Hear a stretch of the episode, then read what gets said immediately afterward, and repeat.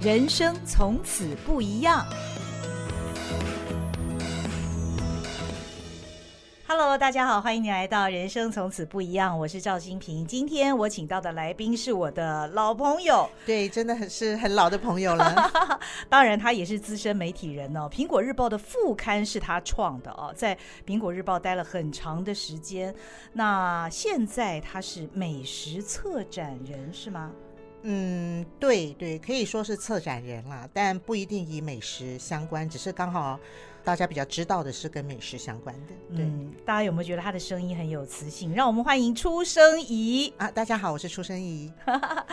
我其实不太想用“美食达人”这四个字，是是，但是“美食达人”听起来是最通俗易懂的。嗯、但我觉得你似乎也真的是美食达人。其实我不是哎、欸，哦哦、我我认识的美食达人，他们是真的很勤奋的到处吃。嗯。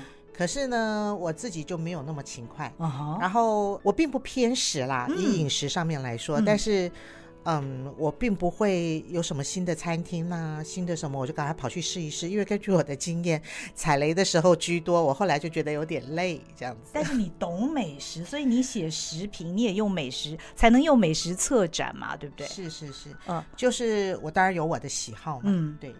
那到底什么是用美食策展？如何策展？嗯，举例来说啦，哈，就是策展它一定是有一个想法嘛。嗯、我自己主要是有一个想法，嗯、那这个想法如果是跟某一种食物，或是某一种食材，或是某一个美食的现象有关，嗯，那它就会变成一个美食的策展。嗯，对。比方说，比方说，呃，我做过两次的这个呃世界冠军蛋黄酥的组合的礼盒，哦、这个就是因为我觉得蛋黄酥这个产品呢。嗯是以我们台湾的糕饼业，嗯来说是一个很珍贵的东西，嗯哼哼，因为它其实是台湾原创的糕饼，嗯，就你看日本没有，中国没有，它是很早很早以前是呃台中的师傅们创出来的。嗯但是因为你也知道，它就是油酥油皮嘛，嗯，然后高油、高糖、高热量，所以后来它渐渐就有一点没落。哦、就即便在这个呃月饼是很重要的送礼市场的情况之下，嗯、呃，它也不是那么的突出跟出色。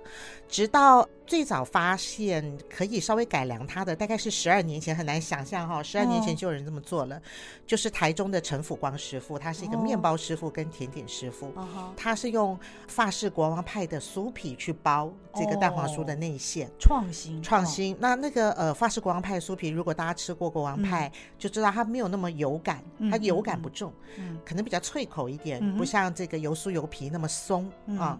那呃当时也就是蛮受欢迎的。但是如各位所知，真正大红是因为呃阿耀嘛，陈耀训师傅，他来台北之后，他的蛋黄酥，我跟他算熟啦，他是一个追求极致完美的人。我觉得他的蛋黄酥就是每一个部分都是远远超出高标哦，嗯，然后是一个很均衡的高标，所以呃，当时非常的出色。对，好像要用抢的才买得到。对，就是早期我推荐给朋友，比如说我有朋友、嗯嗯、呃中秋节的时候说，哎，可不可以推荐一个什么东西？我要一个十盒送人，嗯我就推荐他的。嗯，后来第二年他就说，哎，去年你推荐我那个真的很不错，我送的每一个人都很喜欢。嗯，今年我可不可以？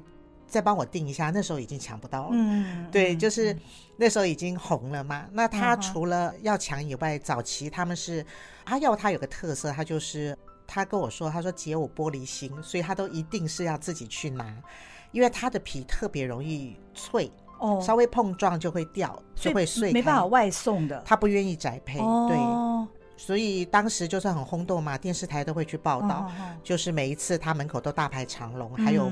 排队黄牛这样子，嗯嗯嗯，那因为陈耀迅的蛋黄酥很受欢迎之后呢，就是大家也都投入这个用国王派包裹这个内馅的方法，嗯。可能大家听起来用国王派皮去包裹内馅，听起来是一样，可是因为每个师傅的重点不同，嗯、所以其实吃起来是不一样的。嗯嗯嗯、但是我们怎么让大家知道吃起来不一样呢？其实哦，我常讲嘛，横向试吃就是进步最快的方法。嗯、如果你想知道哪一种酱油最好吃，嗯、你就每个都买一瓶，然后一起试试看，嗯、你就会选出其实是最好的。嗯、所以，然后那时候我就是前年组合了一次，但陈耀旭没有参参加的原因，就是说他没有办法接受宅配了。哦，嗯，那前年我组合就是吴宝春、王鹏杰、李一席，啊、uh-huh. 以及阿光师。阿光师是创始人嘛？嗯，那宝春师傅、鹏杰跟这个呃李一席师傅，他们都是拿过世界冠军的台湾之光。嗯，对，所以那他们那时候也很认真研发这个。嗯哼，但是这个听起来就是我们刚刚讲的，从美食的角度来说，横向试吃是进步最快的方法。可是以我来说，我为什么去做这件事情？嗯，就是我很担心蛋黄酥爆红以后悬崖式的下降。哦，就是很多这种事情嘛。你们记得小的时候那个葡式蛋挞有没有？对对对，这满街走三步就有啊，连地摊都有卖，但是最后就没了。你现在看到除了肯德基还是谁以外，谁还卖葡式蛋挞？没有。那另外就是呃，几年前大家也都知道的肉桂卷，嗯哼，也是很轰动啊，就是。名家很多，也有人组合这个名家，然后以较夸张的这个倍数的价格贩售，把这个声势越越贵很多嘛，嗯、又是组合名家，把声势推到很高。好、嗯哼，那呃，可是，在那之后呢，就现在肉桂卷还就是就你接触到的讯息里面，还像以前那么的热络吗？嗯、你会想要说，哎，哪一家很好吃，我一定要赶去吃吃看吗？也没有了。嗯但是呃，肉桂卷或是葡式蛋挞，呃，对我来说就是嗯，是一个不错的烘焙类的食物。嗯、但是我对它也没有太深的感情、嗯、啊。我是很喜欢吃肉桂卷的，嗯、但是呃，我觉得蛋黄酥不太一样。就是我们现在如果去想台湾的糕饼，嗯、如果能够想到是台湾原创，嗯、然后经过了十几二十年，甚至三十年，嗯、又在台湾的这个优秀的人才的手上，嗯、再翻新它，嗯嗯，得到更好的成绩、更美味的东西的口感的时候呢，嗯嗯、其实我我想不出别的啦。嗯、我目前想到的就是这一个。嗯、那那时候我就很担心大家炒得过热，嗯、然后。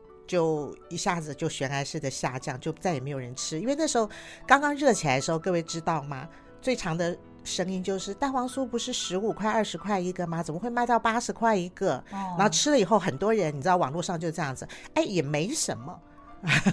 对，我很怕这个事情，哦、所以后来我想说，我来做一个组合好了。哦、这就是我原先的动机，不是因为它是美食，我原先的动机是因为它很珍贵。嗯，那我想借由组合的方式呢，呃，做一个策展。啊，然后呃，让大家知道它的缘由以及它珍贵的地方。嗯嗯，所以它是你口中所谓的这个台湾原生糕点。对，这是为什么你你选中蛋黄酥的原因。对对对。然后把四家的经典集合在一起。是是。对于消费者来讲很方便哦，一下子可以。呃，是很方便。四家，而且这四家其实都不太好买。嗯。对，那对于这四位这个大师傅来讲呢，经过这次策展之后，他们觉得有得到什么样的收获吗？呃，我不好替他们讲啦，嗯、因为他们也是帮忙我嘛，嗯、所以我也很难说他们有什么收获。但是呃，我可以这样说，因为我第一次策展的时候在疫情期间，嗯，那师傅们也很高兴有一个新的刺激，那师傅们也认同我的想法，嗯、就是让烘焙界能够团结，大家。就是你知道那时候很多人买到这个在脸书上面写的第一句话说，这四个人竟然敢放在一起竞争哦，对，但是其实竞合竞合嘛，我们讲既竞争又合作，我觉得关键在这里。那师傅们其实你如果试过，你就知道，你如果一起吃了哈，你真的你真的就会知道，呃，是很不同的，每个人着重的重点不一样，那你就可以选出你最喜欢的。嗯，对，我前年做嘛。然后去年，因为我前年做的时候，因为疫情期间发生很多事情，嗯、就是差一点那个 血本血赔这样子。对，因为疫情期间太多状况了，包含运送啊，或是包材啊，都是完全不能够用常规的。状态去想象它，疫情改变了这个世界，我的感触很深呐。对，那所以我去年停了一下，我也不想它一下炒得太热。那今年再做的时候呢，譬如说李一席师傅他官网开卖的时候也是三十分钟就卖完了。哦。然后彭杰他也是啊，三分钟。就宕机了，就宕机了。对对对对对对，那他们还是很愿意参加这样子的，因为我觉得就是呃，大家有个话题，这四位师傅也不怕比拼。嗯嗯，对对。那除了蛋黄酥之外，你还有做过其他的像这样的策展吗？类似的，呃，我我想我再举一个，它就不是商品，譬如说高美馆呐，高雄美术馆的。他应该离开了，就是前任馆长，嗯哼，呃，李玉玲是我们从小就认识的同学朋友嘛，哈，嗯嗯，然后呃那时候。这个应该可以讲吧，嗯、就是很多人会忌讳，但我我自己是没有什么关系。就是你知道韩国瑜嘛，选上又被罢嘛，哈、哦。对对。然后我就听很多高雄的朋友跟我说，高雄人都被歧视，因为在高铁上面呢，不管是呃挺韩的、永韩的，还是反韩的，都会被高雄以外的人嘲笑，你知道。哦那我就想为什么要这样子？然后那时候刚好高美馆他，呃，玉林他把他争取到很多的经费跟预算，办了很棒很棒的展览，而且把馆外很大的场地做了很好的规划。嗯、那时候我就说，哎，我来办一个重返荣耀的，就在高美馆办一个园游会好了。嗯、因为我本来我自己有个社团嘛，嗯、我每年都会替他们办一次园游会。嗯、那呃，我我我就邀集了高平地区产出的世界冠军们。哦，oh. 你知道高平地区真的非常多啊，吴宝春、王鹏杰都是高雄出生的。Oh. 阿耀不是高雄人，但是他也是在高雄起家的。Uh. 对，然后呃，像咖啡有赖玉泉，它有两个品牌，自然醒跟沃咖啡，uh. 也是非常优秀。它是真正的 barista，就是冲煮类的冠军。嗯嗯嗯、然后那时候还有福安巧克力嘛，加上那个高雄，我非常喜欢。的这个发餐的师傅简天才，他也得到了米其林绿星，在今年的时候，他们都是高雄人，对，他们都是高雄人。然后，然后像简天才的餐厅，他都不离开高雄的，他们很认真的在经营高雄。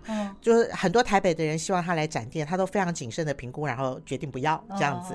对，然后我就邀请他们来办了一个重返荣耀，但是后来重返荣耀，我被要求说不要讲这个好不好？因为 可能讲出来，不管被任何人来说都是会挨骂的。对，所以。这样子的一个状况，就是我想让高雄的朋友们知道，高雄、屏东就南部有非常厉害的人才，但是我不想要用。很严肃的论述去讲这个事情，嗯、我也不想要长篇累牍的文章去做这个东西。嗯、那我就用最简单的包装，最欢乐、最商业好了。你说他商业，我也不在乎，嗯、他确实也是嘛，因为他们来参加园游会，他们要贩售商品。哦，我想起来，还有那个拿玻璃比赛团体组冠军，其中一位师傅就是高雄的，哦、对对，就很厉害。所以我就那时候就办了一个园游会，然后运了两个，每个两吨的柴烧的披萨窑。Uh huh. 在高美馆的入口处运到那边，从台北运过去。哦，oh. oh. 对啊，然后就办一个园游会，然后我们园游会每天都有讲座。嗯，讲座的时候我们就会呃讨论，就是跟大家说为什么我们办这个园游会，在高美馆这么宁静、优雅、高雅的地方的意义跟目的是什么？那高雄的朋友们都很很接受。我们的概念，通常讲座办完以后，他们都会去跟师傅们合照，也有人跑来跟我合照，就是说，呃，很认同我的理念呢、啊。主要是那天我讲了，我就说很多人，你们知道那个呃宝春师傅被声明的事情吗？在中国，很多人就呃不谅解他这样子。那我那时候只有说，我说呃。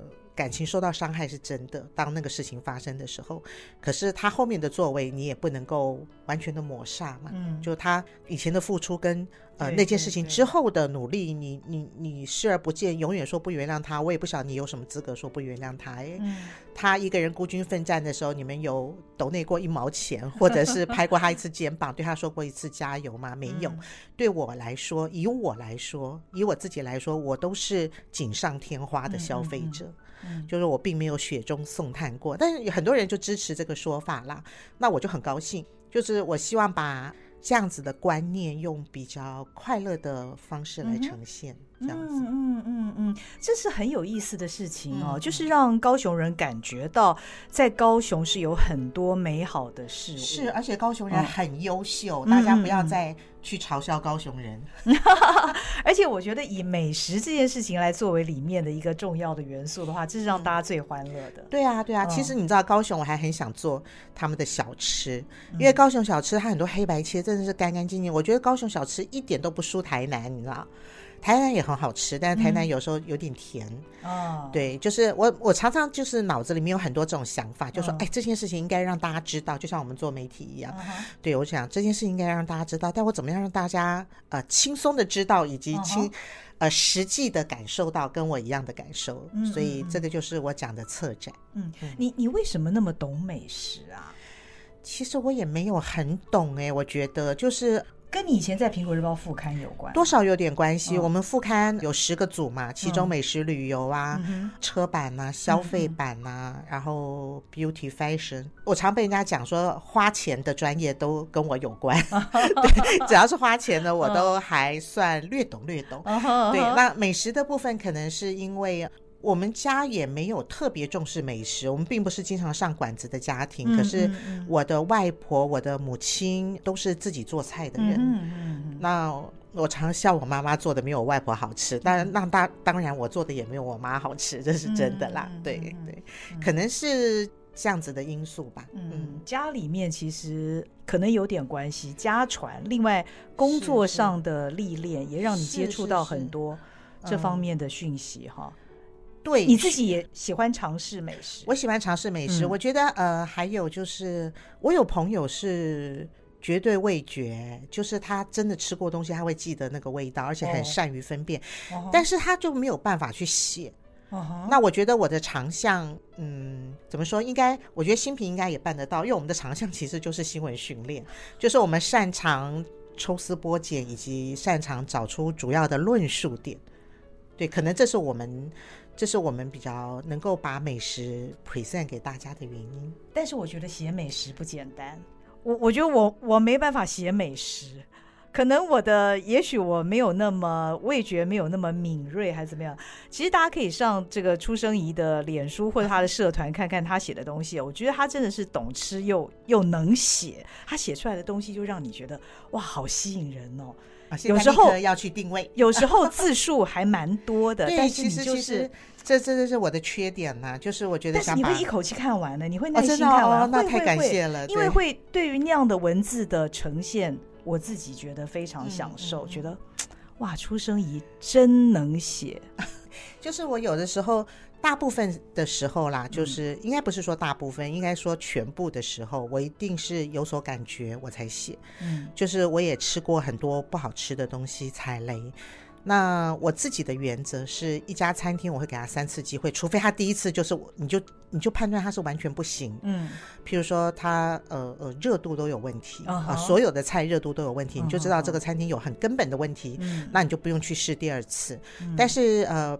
举例来说，譬如说和平西路巷弄里面有一家小馆，我我第一次去吃的时候，我觉得很好吃，我写了。但是住在附近的朋友以及我其他朋友说：“你认真。”这一家，然后说哦，怎么会我跟大家差异这么大？所以我又跟另外的朋友去吃第二次，点了不同的菜，果然就不太行。那我第三次再去的时候，又把两次的菜稍微混合再点了一下，我就知道一件事情，就是说它其实是只有几道菜好吃的。哦，那我通常会给餐厅这样子的餐厅三次机会。我觉得这样的客人是非常好的客人呢。对，因为第一次、第二次不怎么满意，你还要给他第三次机会，这是对美食有热情的人呢。主要是说怎么说啊？我觉得每天做菜家庭主妇是很厉害的。嗯，像我们这种什么周末就是休假的期间，一天只做一道大菜，那有什么稀奇的？你花二十四小时做一道菜，做成功是应该的，好吧？那可是家庭主妇是天天做菜，然后我觉得比家庭主妇最难、更难的就是厨师。嗯，厨师也是人嘛，嗯，对，他也有感冒的时候、身体不舒服的时候，以及心情不好的时候。嗯，所以通常我是会，嗯，我觉得还不错的，起码水准以上的餐厅，我会给三次机会。这是，这是我觉得我对这个餐饮业尊重。嗯，我觉得你认识很多很多的知名的这些大厨，或者是刚刚你提到很多这些有。有名的烘焙师傅啊，就是像是有的职人精神这样子的专业人士。对你，你从他们的身上，因为你跟他们接触那么长的时间，过去你在副刊的时候，嗯、那以及后来你自己做的美食策展的工作，嗯、跟他们都有很深入的接触、你从他们的身上，他们的工作精神，他们对于他们所做的产品的要求，你从他们身上看到了什么？嗯，很多耶，嗯、我真的。譬如说，你知道我策展，另外我刚刚没有讲到，就是我其实台湾很多咖啡冠军，世界级的、嗯、啊，那我也曾经呃为他们做过策展，就是做一个冷萃咖啡冷萃包的一个主题。那时候因为我很想推广咖啡，嗯嗯嗯嗯，就是我很想推广精品咖啡啦。可是你知道最简单的挂耳，你都起码要有一个。Juper 有个那叫什么滤杯，对还有有个手冲壶嘛。对，那能不能更简单？所以我就在前年的夏天吧，还是去年夏天，嗯、做了一个冷萃，你只要放到杯子里面或瓶子里面就可以了。嗯、那呃，像世界冠军咖啡的师傅们以及这个烘焙师傅们呢？就是我觉得有两点是我觉得是非常珍贵的特质。第一个就是他们永不停止的练习跟研发。嗯嗯，像宝春师傅啊，都已经拿到嗯面包的世界冠军了。如果我是他的话，我绝对不会再去参加任何比赛。哦、我觉得大部分正常人都应该不会那个。可是他连续两次去参加意大利 Panettone，就是意大利水果面包，圣诞节吃的那个比赛，嗯嗯、我觉得那个就很难得。嗯、我常跟他聊。就是有时候他在每一阶段的试做就会寄来给我吃吃看，他就说这个水果面包的，呃，你知道他光是发酵的做法就有三种，哦、他说真的是太有趣了，太神奇了，哦、就一直投入，一直投入，嗯、然后比赛成绩不是很好也没有关系，他就继续比。我觉得这个这个部分是发自内心的，你知道，嗯、就是他是真的呃乐在其中，嗯嗯，那这个我觉得是很值得敬佩。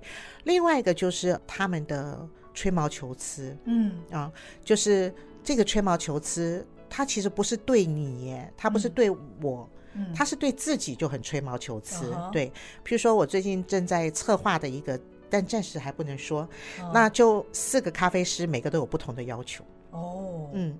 呃，譬如说有一个会说，有一个就我们在实验室来回测试了七次还八次，他才满意。嗯、另外一个测了大概两次吧，他觉得那一部分的问题他可以用另外的方法解决，他就会要求说，我出给你的时候我要怎样怎样，但那是一个很难。嗯他就说可以吗？嗯，我说你开口了，我就努力去做。就是工序上很难的一件事情，工序上还有运送上，还有就是它是一个大幅提高成本的事情。但我就说好，那如果你觉得这样子是行的，我就去做。嗯嗯，因为你知道这个冠军的组合是把大家放在一起，等于是比拼的意思吗？所以不能松懈，所以不能松懈，而且你一定要满足他。对对对对，他追求完美，我们就尽可能去满足他。嗯嗯，对。那尽管是这么吹毛求疵的事情，你在做这样的美食策展，还是乐此不疲吗？因为跟你合作的一定都是那些顶尖的职人们嘛。我很开心呢，嗯、我我很喜欢他们有各式各样的想法跟意见呢。嗯、就是我就会觉得说，哇，对，我们来试试看这样子。嗯，好，哎，或许这样子比较好。嗯、就每个人解决问题的方法不一样。我刚刚举的两个例子，他们用了不同的方法解决，嗯、我就会学到很多东西。嗯嗯嗯，嗯，所以我都没有。我都没有什么问题，我都觉得、嗯、哇，好啊，我们来做做看。嗯，很难运送吗？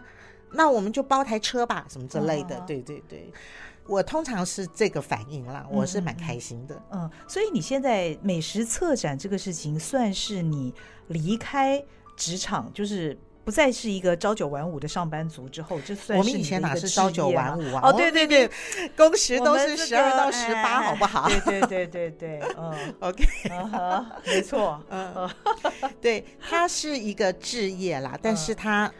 怎么说啊？就是呃，我在苹果副刊的时候，就是呃，月离之音大家都我们新闻圈内都知道嘛，嗯、是非常非常支持我们做各种创新的人，嗯啊，所以我在苹果副刊做的很过瘾，嗯，就是我们做了就是完全会得罪人的，比如说四节的评比，那我们那个评比是备受公认的这个公正的。对，然后业者都很紧张。对，然后业者一开始都很痛苦。我前一阵子去参加田妈妈的，就农农业部的一个活动，今年的大活动，然后上去跟他们就给一个短的 talk，然后跟他们沟通一下，然后跟我一起去上台的还有，比如说全家的。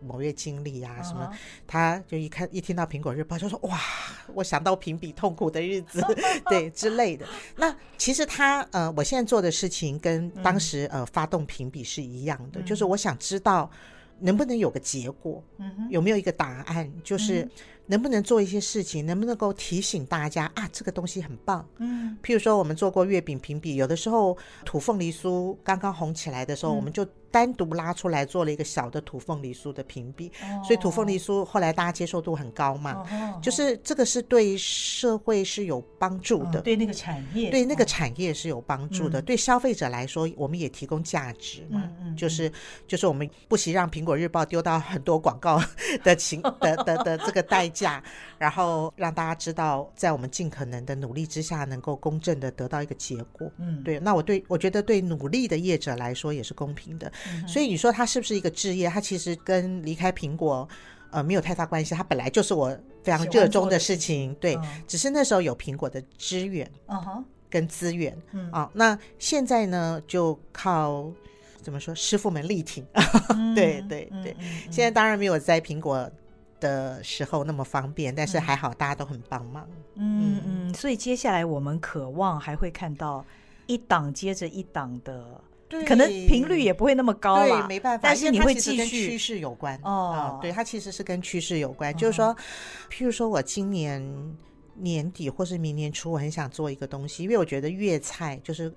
我们以前那个港式饮茶什么，就是我们的年纪，大家应该都有经历过吧？就是那个粤菜，还有港式饮茶等等，就是呃，在台湾非常风行的时候，那它也沉寂了二三十年了吧，一二十年也有。那我觉得粤菜在这几年有兴起的趋势。台北现在有很多那种顶级高贵的不得了的粤菜餐厅，是是是，对，哦、就是怎么说？你说它顶级高贵吗？但是粤菜的精神是丰俭由人。以前我们去香港，嗯、很多那个小吃，嗯嗯，都是丰俭由人的。他们即便是粥粉面饭都很好吃。嗯嗯嗯，我觉得台湾的粤菜是这样子，就是譬如说简洁明师傅，他是上海米其林二星，连续七次。好、哦 uh-huh. 的师傅，他来台湾开了一家餐厅，那当然对台湾的粤菜有有刺激。嗯，然后譬如说，他是上上海人呢、啊，他是广东人哦，oh. 他是在呃香港福临门出生的哦哦哦，呃就福福临门科班，嗯，这可以叫科班这两个字，福临门系统做到主厨，嗯嗯嗯、在福临门真正做到主厨的，嗯、从炒台炒菜开始，嗯，然后哎好像不是，他炒台之前甚至只是做烧腊，oh. 对。粤菜分工很细嘛，哈、uh-huh.，然后谢文师傅、谢文主厨，uh-huh. 他离开了饭店，uh-huh. 那饭店因为采购的关系限制比较多，uh-huh. 那开了八五天地，uh-huh. 那就更自由，有更多的东西可以做。Uh-huh. 然后譬如说像金华轩的吴师傅。Uh-huh. 年轻有为，嗯、然后呃老菜或者是新菜都处理的都抓的拿捏非常好，嗯、那所以消费者有有这个呃回笼的趋势，所以我就会想要针对粤菜去做、嗯、去做一个策展吧，哇，一个什么东西？哦、对对对对对、嗯，就是提醒大家可以来关注一下粤菜，因为粤菜确实是一个在所谓的中菜的菜系里面，确实是一个分工很细的。别的菜系是没有办法做到，uh-huh. 那又譬如说像台菜，uh-huh. 我在苹果的时候，曾经有一年真的完全受不了，我说不要再宣传我们。台湾的小吃了，我们台湾又不是只有小吃。嗯，那那时候我们就很想，我们在美食组很想很想去把台菜的论述做得更好，哦，所以我们也去多次的拜访，比如说像黄婉玲，然后老师，嗯，以及各种的那个酒家菜、手路菜，我们都有去做过。嗯，但是它并不是一个，你知道酒家菜、手路菜，其实有的时候不并不是以美食为为目的的菜，它就是以炫技或者是功夫菜，因为它是一个应酬菜嘛。哦，对它它有的时候并不是。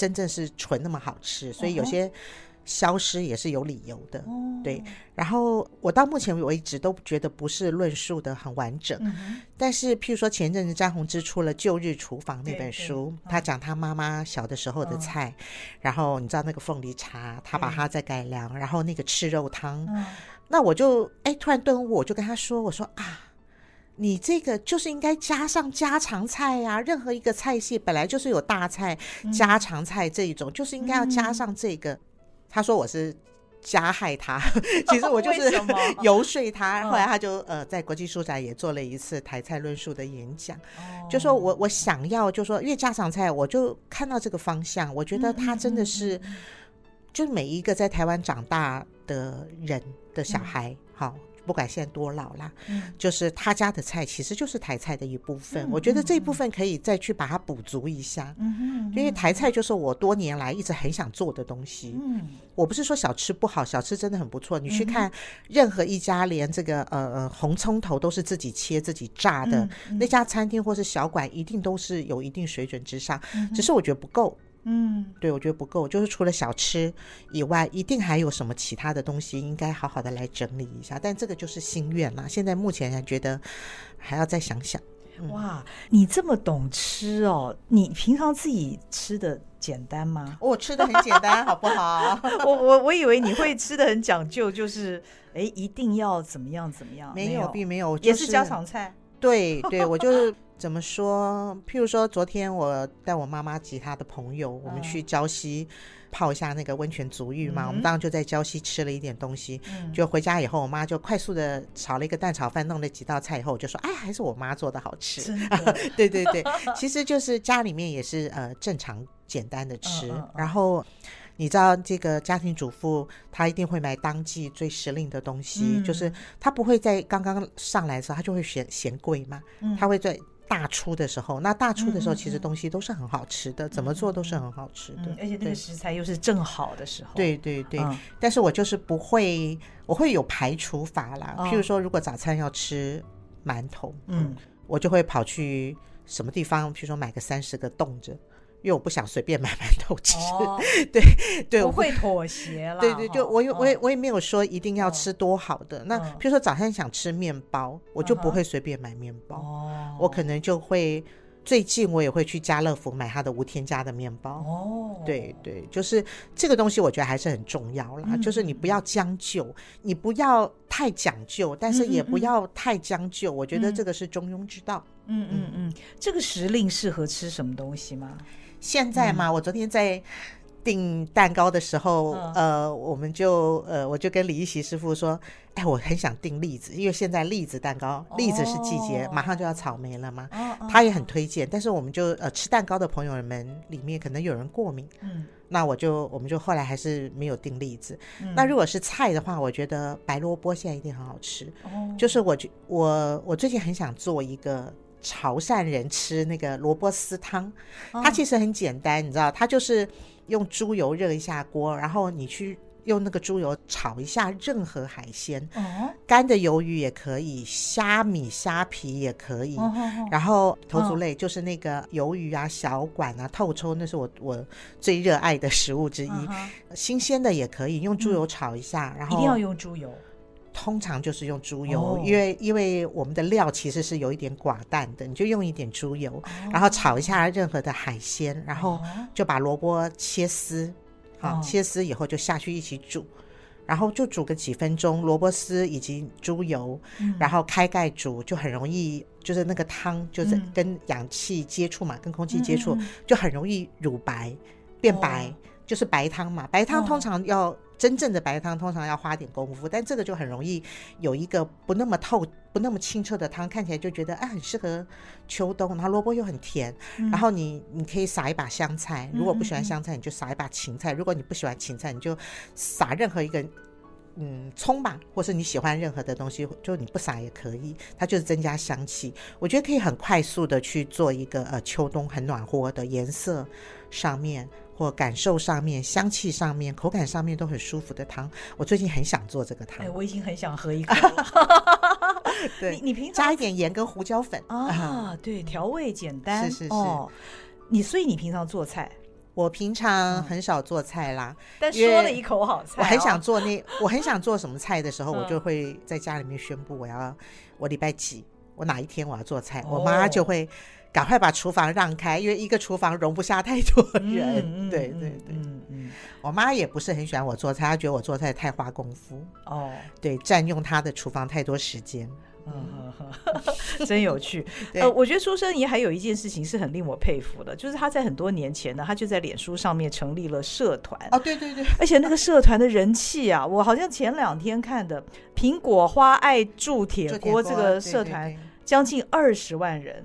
对，我有两个将近二十万粉丝，我有两个二十万，他们其实不是粉丝，因为你知道社团是大家共同产出内容，对对对，社团成员，对对对，那是社团。我有两个社团，大概都过二十万，但是那也是呃无心插柳，就是我们那时候苹果要转电子嘛，很多年前，然后呃一开始我们也是成立粉丝页，嗯，但是粉丝页我觉得对我副刊来说，我觉得网络的特色是很多的小众集结起来的大众，就是我们不能用大众媒体的方。方法去经营网络，就像譬如说，你两个 podcast 节目，你的 TA 其实都很精准。我觉得网络是这样这么一回事啦。哈、嗯。但当时因为我们报社就希望我们成立粉丝页，可是我就在粉丝页之后，我又成立了社团。嗯嗯嗯。那苹果花爱铸铁锅其实是美食组在负责的社团。那因为我们就我我们副刊有十条线嘛，那美食每条线都成立一个社团。哦。嗯，然后美食。那时候我就把美食的 TA 再浓缩到铸铁锅，因为那时候我觉得铸铁铸铁锅，呃，很多人对它有错误的印象，觉得它它很贵，它买来就是要供着，而且很重哎，它很重，对，它很重是有理由，它的优点同时也是它的缺点，跟跟男朋友一样。对，跟老公一样，我常在社团里面说，哎，跟老公一样，他的优点就是他的缺点。对，他，他因为很重，所以他蓄热的能力很强，所以你可以不用一直炖煮，你可以炖煮一段时间以后关火加盖。它会自己在里面，嗯，类似闷烧，对，所以它其实是蛮省火的。那主要是那时候为什么我们 focus 在铸铁锅，是因为我发现铸铁锅的使用方法跟对它的认识有很多错误跟矛盾，很多很大的牌子的进口商或是代理商或者是经销商，在教怎么使用铸铁锅的方法上面，都自己都是迷糊跟错误的。所以那时候我们就是。